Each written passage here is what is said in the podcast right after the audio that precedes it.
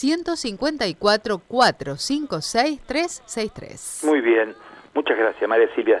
Solo pienso en los chicos del móvil, ¿eh? a ver, sí, a ver cómo están los chicos del móvil. Vamos a la calle. Vamos, a ver.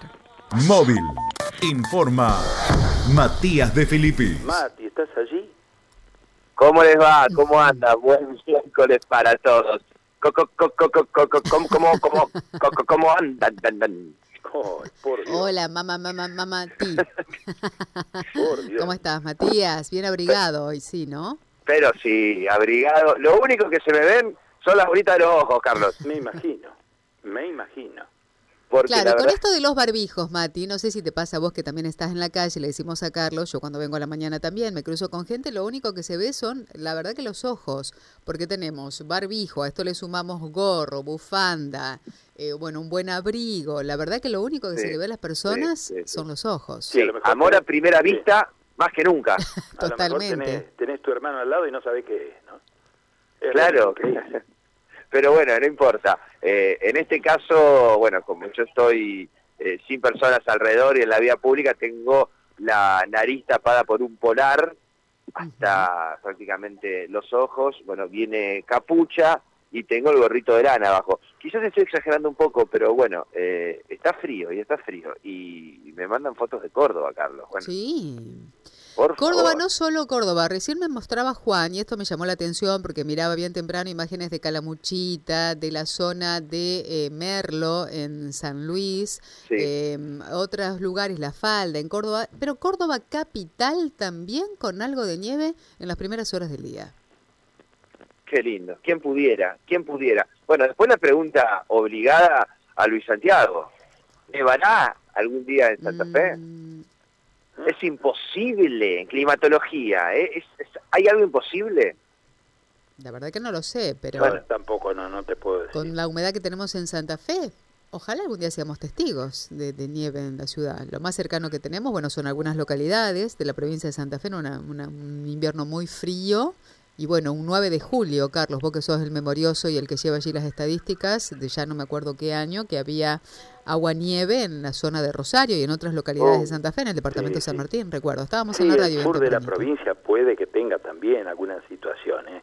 Vamos a ver, yo lo que veía hoy en los mapas satelitales es una banda muy ancha de aire helado eh, que ocupa prácticamente el 75% de la provincia de Córdoba y el sur de la provincia de Santa Fe, departamento General López, departamento Caseros, departamento Rosario, Constitución, áreas del departamento Iriondo, pero bueno, y en San Luis y en Mendoza se observaba una banda ancha que cubre prácticamente una franja que cubre todo el ancho de la República Argentina en la zona central y que se desplazaba lentamente hacia el norte.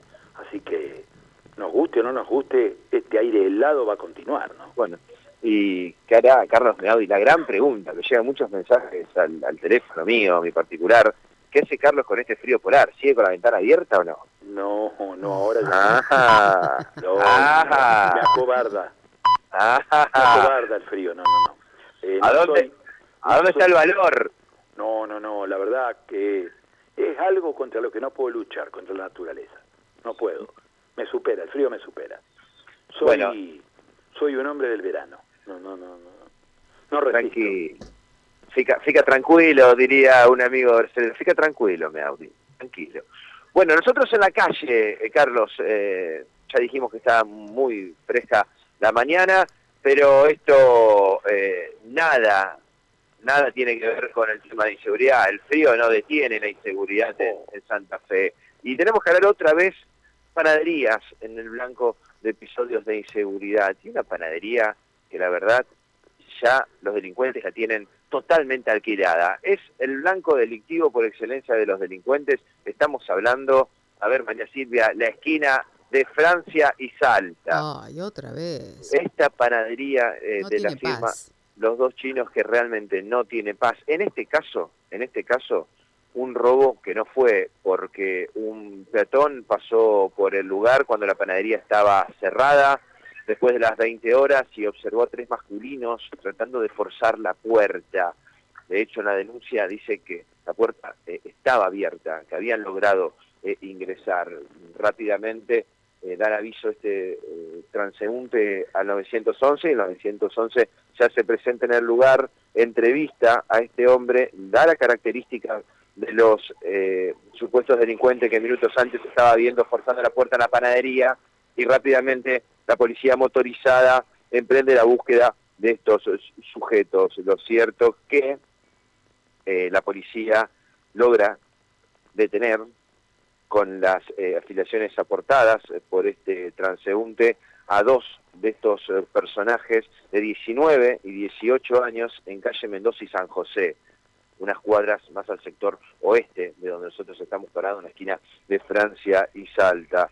Bueno, los detienen y los trasladan a la comisaría cuarta y ya entraron en comunicación con la fiscal en turno para interesarlos de la situación. Pero esa no fue la única y ya tiene ribetes eh, insólitos los que le voy a contar, porque minutos antes, y en la panadería ubicada en Macía y 7 de marzo, en la vecina ciudad de Santo Tomé, estamos hablando de la panadería de marca La Internacional, se registró... 24 horas, ¿no? Exactamente, se registró un episodio insólito porque se aproxima una pareja, un hombre y una mujer, ¿sí? de 35 años eh, ambos, a querer comprar a la panadería una factura, según relata la empleada. Como los atiende con la puerta cerrada y no les abre por una cuestión de, de seguridad, así trabajan en algunas panaderías, sobre todo en horarios nocturnos, con las puertas cerradas, bueno, el, hombre comienza a insultarla porque no le parecía una metodología de atención acorde a lo que ellos eh, pretendían. La insultó y no conforme con esto, la mujer que acompañaba a este hombre de la cartera sacó un aerosol y comenzó a pintar toda la pared de esta panadería. ¿Qué puso? Forra atendenos. Fue lo que le escribieron en la pared de esta panadería. Una cuestión que rosa eh, la falta de paciencia, Carlos, una, situación de extremo delirio de intolerancia total. Una intolerancia tremenda, yo no se puede. Es injustificable bajo todo punto de vista. No tiene justificación. Bueno, cuanto menos tendrá que resarcir el daño económico, ¿no? Bueno, la situación en este caso es que los hombres, esta pareja, se, se dio eh, a la fuga, y no pudo ser detenida por la policía. Qué lamentable, bueno. Qué lamentable que existan semejantes niveles de intolerancia, ¿no? Qué vergüenza. La verdad, la verdad, que da vergüenza ajena. Bueno, Mati, vamos a estar atentos a próximos envíos, ¿eh? Vamos a quedar en contacto. Gracias, ¿eh? Hasta luego. Hasta luego. Matías de Filipis en el primer informe. Estamos con temas del deporte. Vamos a presentarlo a Johnny Abrego y después vamos a las noticias. Johnny, ¿cómo estamos? Buen día. Hola Carlos, ¿qué tal? María Silvia, ¿cómo están? ¿Todo bien? Buen día para todos.